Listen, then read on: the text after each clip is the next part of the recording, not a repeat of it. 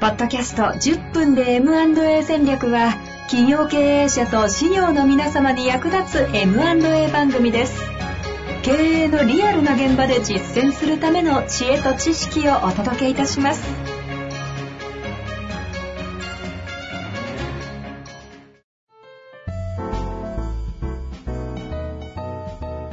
こんにちは、遠藤和樹です。白川正義の10分で M&A 戦略。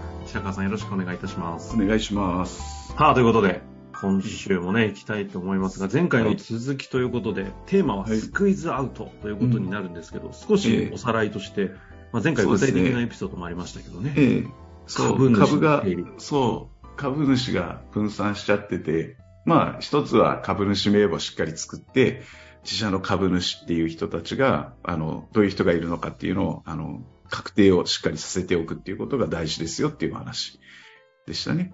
株主がね、えっと200人いて、整理だけで2年間かかったという。そうそうそうそう。もう恐ろしい話をね、うん具体的な、あの、ええ事実の話として聞かせていただきましたけれども。そう。だから、あの、じゃあ出口、今から出口の対策しますとか言っても、すぐできないことがあるんでね。うんその辺はちゃんと株主いや、本当ですよね。株主整理だけで2年かけたらうんもう、当時、なんか事業、第三承継しようと思ってた意図とまた変わっちゃいそうなぐらいの年数ですよ。いや、そう、そうなんですよ。あの、あのね、株主がそもそも分散する原因って、あの、前回も話しましたけど、その旧商法下で、発起人が7人とかいる時代がありましたとか、はいそこが相相続しちゃって、またその孫ぐらいまでこう分散していくと、どんどんどんどんこう株主が増えていくとか、うんうんうん。それからね、僕はあの、もう一件、あの、これも200人近く株主がいて、そこはあの、第三者承継のお手伝いじゃなくて、組織再編の相談を持ちかけられたとところだったんですけど、ええそこもね、200人ぐらい株主がいて、なんでいるかというと、取引先とかね、従業員さんに株主を、株式を、よくうん聞きますね。持たせてるっていうので、非常に株主が、あの、たくさんいるっていう状況になっていたりとか。うんで、そんな中で、MA とか、まあ、ささっきの組織再編とかしようと思うと、株主の同意っていうのが必要になったり、株主総会決議が必要になったり、それから、で第三者承継だと株そのものを株主から買い取るわけですからね、個別相対で。なので、あの、そういう意味では株主さんの存在っていうのはすごい重要になると。まとまる話もまとまらなくなったりね、そうしちゃいますよね。うん。だから分散している場合は、やっぱ株主の集約株式の集約株主じゃなくてごめんなさい。株式の集約がまず必要なんですよ、ファーストステップで。えで、その時に、あの、まあ、いろんな、もう、それは相対で交渉するとか、あの、同意書を取るとかね。あの、いろいろな方法があるんですけど、えはい。任意の買い取りに応じてくれない場合があるんですよね、そうなると。怖いのが。うんうんうん。うん、そういう時に、スクイズアウトっていう方法が一個ありますっていうのが前回最後最後にちらっとお話ししたキーワードとしていただきましたが。うんでスクイズアウトって何かというと、会社の支配株主が、あ他の少数株主の有する株式の全部を、その少数株主の個別の承諾を得ることなくっていうところがすごいんですけど、普通ね、あの、商取引なので、売り手さん買い手さんがお互いに買います、あ売りますっていう、相互のこう同意が必要なんですけれども、その個別の承諾を得ることなく現金を対価として、強制的に少数株主を会社から締め出すことができると。おううん。これをスクイーズアウトっていうんですお金を使って手を打つと。そううん。なかなか、なんか白川さんの番組としてはちょっとなんか、あまり出なそうな方向性がいや、うん。でも、これは、あの、なんというか、これ、これも前回最後にちらっと言いましたけど、なんか敵対してる人を締め出してしまって、あの、有利に、あの、支配株主がことを進めようっていうような、あの、そういう印象に、なんていうか、イメージで、ではなくって、あ、ではなくて。ではなくて、あの、どうしてもその、行方がわからない人がいるとかね、あの、そういう人たちが、さっきの従業員さんが、あの、一株持っているとか、はいはいはい。株主さんですとか、いう場合の時に、あの、こういう方法を取ることができるっていうことです。だって場合によっては株主がね、もう国外に行っちゃっててわからんみたいな話も当然ありますそういうこともあるんで。うん。そういう時に、そのスクイーズアウトっていう方法が取れますよっていう。で、これは、まあ、あの、当然ですけど、あの、どちらかというと弁護士の先生とかね、そういう先生たちにしっかり相談をして、これやらないといけないんええで、はい。あの、勝手にはややらない方がいいんですけどね。あの、基本的には弁護士の先生が、またというか、そこにちゃんと相談するっていうことになりますけど。株式っていうのは面白くて、あの、株式会社の株式っていうのは、うんあの、一株に対して一議決権っていうのがあって、うんうんその何、議決権をどれだけ持ってるかで、その自分の実行支配がどれだけその会社に対して、株式会社に対してできるかっていうことが決まってくるわけですよね。うんうんうん。過半数以上持っていれば、それこそね、51%以上持っていれば、あ取締役の選任とか解任ができる。はい。だから、過半数持っていれば、あの、社長が気に入らなかったら、はい、社長クビと。うんで、代打俺って言って、自分が社長になることもできるし、違う社長さんを連れてきて、あなたが経営しなさいっていうこともできるから、まあ、なので、過半数以上持っていれば、実質的にはその会社の運営を支配できる。うんうんそれとか、3分の2以上持っていると、その。特別決議、うん、っていうのができて、まあ、いろいろある、組織再編とかいろいろあるんですけど、例えば会社の解散っていうのも特別決議事項なんですよね。うん。だから、過半数持っていても、この会社も辞めたいな、潰したいなと思ってもできないんですよ。3分の2持ってないとね。うんうんうん。反対されちゃったら。他の人に。とかいうのがあって、だから辞められない。ずっとやらな、やり続けなきゃいけないっていうこともしんどいから、やっぱそれ考えると、まあ実質的に支配するっていうことを考えれば、辞めるっていう権利まで持っていた方がいいから、特別決議まで持っておいた方がいいでしょうと。いうような話は、そういう観点から出てくるんですけど、そのあたりまあその感覚的にも大体こう33あそうですね。どっていう観点でね、なんとなくみんな知ってるところではありますが。逆に言うと、だから買い主側からしたら、やっぱ3分の2以上は絶対欲しいから、それ株主さんがバラバラで、前回出てきたみたいに200人とかだと3分の2集めるのにどんだけ交渉せないけんのやっていう、それだったらもうめんどくさいからいいわってなっちゃわない、なっちゃわないとも限らないんで、なっちゃうとも限らないんで、やっぱりこう株主はちゃんと株式は集約した方がいいっていう話は、そういう話からも出てくるところなんですけど、えうん。で、その中で少数株主さんっていうのが、えっ、と、まあ、例えば2%とか3%しか持っていないっていうような株主さんがいたときに、いろんな方法があって、スクイーズアウトにも。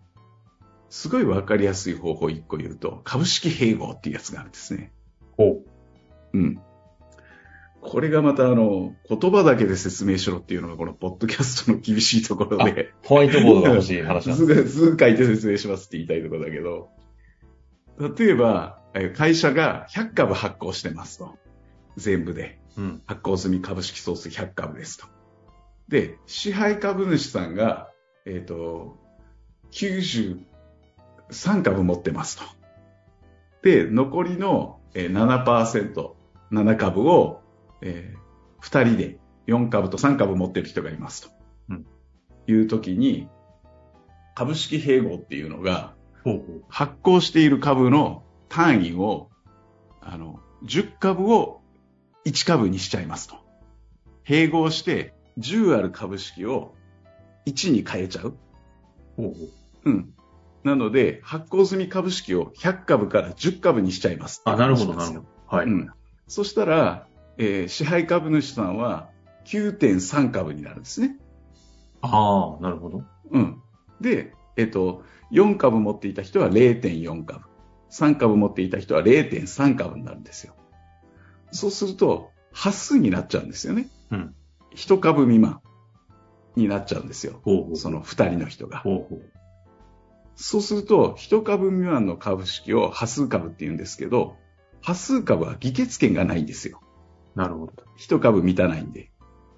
そうすると会社に対して何も決議できない株になっちゃうから、これを強制的に端数株は買い取ることができるんですよ。ああ。うん。現金で。適正な価格で。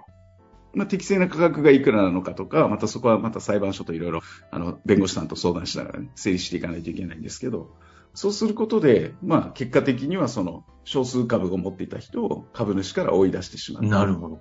うん。っていうことができちゃいますよっていう。あなるほどね。買い取るっていう話の交渉の話ではなくて、うん。一段階それを強制的にできちゃう強制的に。そう。だから、任意でちゃんと買い取りに応じてくれればいいんですよ。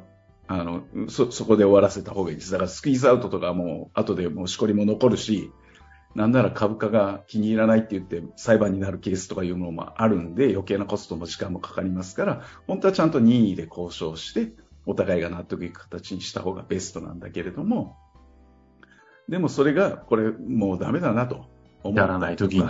うん、した時にはそういう方法があるっていうことを知っておくと、で、弁護士の先生に、あの、そういうことしたいんだけどって相談をなるほど、うん。知識があればできるからね。これはあの、スクイーズアウトのほんの一部をご紹介いただいたんだと思うんですけど、スクイーズアウトの全体像で言ったら、もうど、もうど、ど、どんな感じなんですか？えっとですね、大き、大きな代表的なやり方は3つあるんで、あの、全部取得条項付き株式による方法とかですね、これ、平成26年からできるようになった、あの、売り渡し請求制度とかいうのもあったりするんで、うん。いいろんなやり方が、あの、状況によってはあり得ますから。あ、でもあれなんですね。その全部をね、その、わざわざここでね、番組として一個一個何だっていうのは、ちょっと教科書の番組ではないんで。無理、無理があるし、多分、あの、聞いてる人がなんじゃそれっていう話になっていきそうなんで、うん。そういうことがあるっていうことをまず知っておくこと。いや、本当そう。いうのはすごい大事。うん。の中の今一部教えていただいた。そうですね。だって一番多分、あの、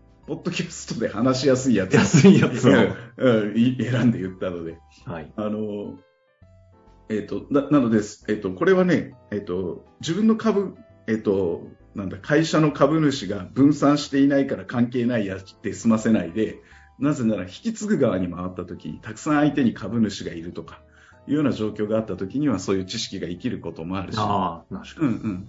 なので、もうよく言うけど、やっぱ第三者承継って今、売り手側だけの話じゃないから、うん、やっぱ買い手側さんもそういうことを知ってないといけないし、自分の取引先がね、いきなり後継者がいなくて閉じちゃいますってなったら、おいおい困るがなっていうこともあり得るんで。なるほど。うん。なので、やっぱ第三者承継、これみんながやっぱ知っておかなきゃいけないテーマなんで、うん。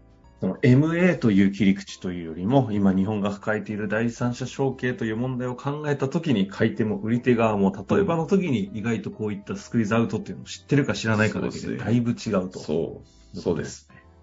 だから株主、あ、でも、今ちょっと思ったけど、でもやっぱね、株主名簿って、それこそあの、役員とか登記事項じゃないですか。はい。だから、えっと、法務局行って、会社の登記簿って誰でも取れるから、うんうん、役員が今どういう状況かわかるんだけど、株主ってわかんないんですよね。確かに。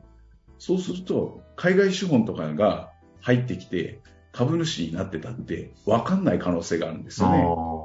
うん。いや、もうつい最近、ショックなことがあって、ちょっと話がずいぶんごめんなさい、それちゃうけど、トップ面談で完全に日本の会社だろうと思ってトップ面談に行ったら、そこの会社ってもうすでに海外資本に抑えられちゃってて、え、こんな老舗がもう海外が親会社なの？日本の老舗に買い手としてと思って行ったら違ったってことですか、えー、そうなんですよ。そう。いや、それはでも、うん実態そういうのいっぱいあるんでしょうね。いや、だからもうね、あの、わかんなくなってる。株主とかが本当わかんないんで、うん、そういうこともあるんですよ。なるほど。うん、怖いですよ、本当。まあ、そういったこともある上で、スクイズアウトというのをね、一つ、ちょっと知っといていただくというところで今日はとどめたいと思いますが。はい。はい、いやー、白川さんのフィールドがね、なんか、収録のたびに広がっていってるので、番組の、あの、あれが追いついてこう、いかなくなってきてるんですけども。はい。いやどんどん激しい M&A 市場、またね。そうですね。お話ししていきたいと思いますので、何か質問ありましたら、ぜひお寄せいただけたらと思います。はい。終わりましょう。ありがとうございました。はい、ありがとうございました。